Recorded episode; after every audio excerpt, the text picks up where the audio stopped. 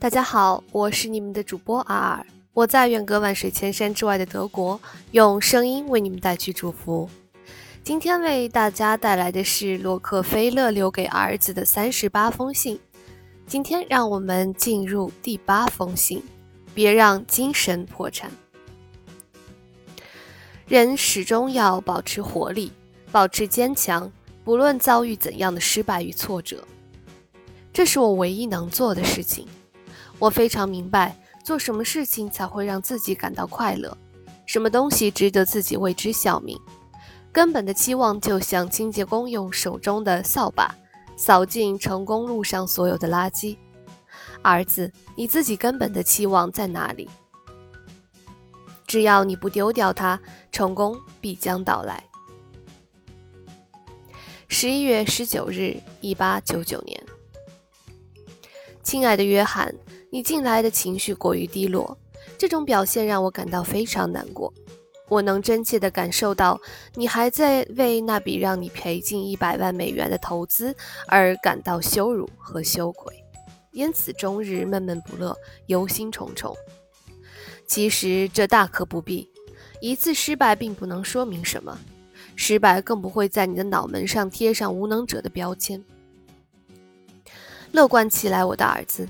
你需要知道，在这个世界上，任何人的一生都不可能自始至终地保持顺利，相反，却要时刻与失败比邻而居。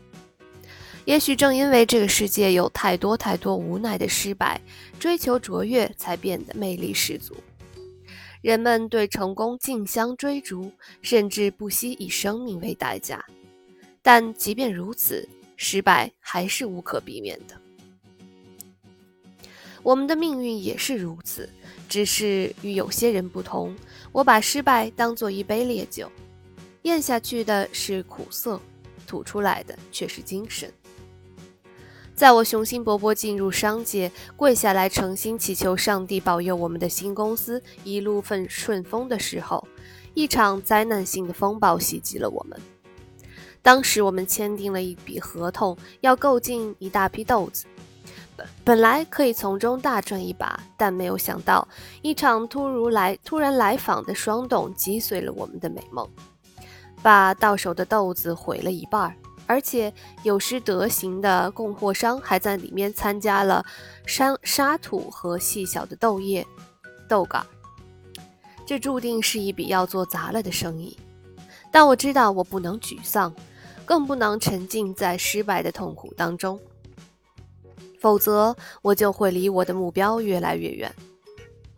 天下没有白吃的午餐，更不可能一直维持现状。如果静止不动，就是退步；但要前进，必须乐于做决定和冒险。那笔生意失败之后，我再次向我的父亲借债，尽管我很不情愿这么做。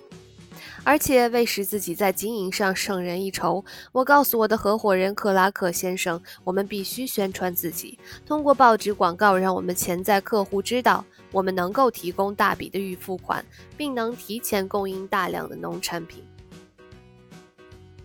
结果让人非常满意，但时加勤奋拯救了我们。那一年，我们非但没有受豆子事件的影响，反而赚到了一笔可观的纯利。人人都厌恶失败，然而一旦避免失败变成你做事的动机，你就走上了怠惰无力之路。这非常的可怕，甚至是种灾难，因为这预示着你可能会丧失原本可能有的机会。儿子，机会是稀少的东西，人们因机会而发迹富有。看看那些穷人，你就知道，他们不是无能的蠢材，他们也不是不努力。他们是苦于没有机会。你需要知道，我们生活在弱肉强食的丛林之中，在这里，你不是吃人就是被吃掉。逃避风险几乎就是放弃成功。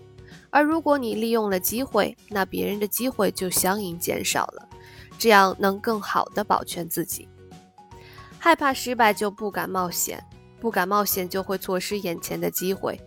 所以，我的儿子，为了避免丧失机会，保住竞争的资格，我们为失败与挫折买单是值得的。失败是迈向更高地位的开始。我可以说，我今天的地位是踩着失败的螺旋阶梯升上来的，是在失败中崛起的。我是一个聪明的失败者，我知道向失败学习，从失败的经验中汲取成功的因素，用自己不曾想到的手段去开创新的事业。所以我想说，只要不变成习惯，失败是件好事。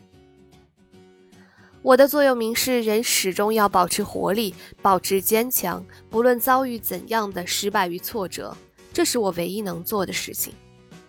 我非常明白，做什么事情才会让你自己感到快乐，什么东西值得自己为之效命。根本的期望就像清洁工友手中的扫把，扫尽成功路上所有的垃圾。儿子，你自己根本的期望在哪里？只要你不丢掉它，成功必将到来。乐观的人在苦难中会看到机会，悲观的人在机会中只会看到苦难。儿子，记住我深信不疑的成功公式：梦想加失败加挑战等于成功。当然，失败有它的杀伤力，它会打击人的意志力，使人变得萎靡。但最重要的是你对待失败的态度。天才发明家托马斯·爱迪生先生在用电灯照亮摩根先生的办公室前，共做了一万多次实验。在他那里，失败是成功的实验田。十年前，《纽约太阳报》一位年轻记者对爱迪生进行了一次采访。那位少不经事的年轻记者问道：“爱迪生先生，您目前的发明曾经失败过一万次，您对这些有什么看法？”爱迪生对“失败”一词很不受用，他以长者的口吻对那位记者说：“年轻人，你的人生旅途才刚刚开始，所以我告诉你一个对你未来很有帮助的启示：我没有失败过一万次，我只是发明了一万种行不通的方法。精神的力量永远如此巨大，儿子。如果你宣布精神破产，你就会输掉一切。”你需要知道，人的事业就如同浪潮，如果你踩到浪头，功名随之而来；而一旦错失，则终其一生都将受困于浅滩与悲哀。失败是一种学习经历，你可让它变成墓碑，也可以让它变成垫脚石。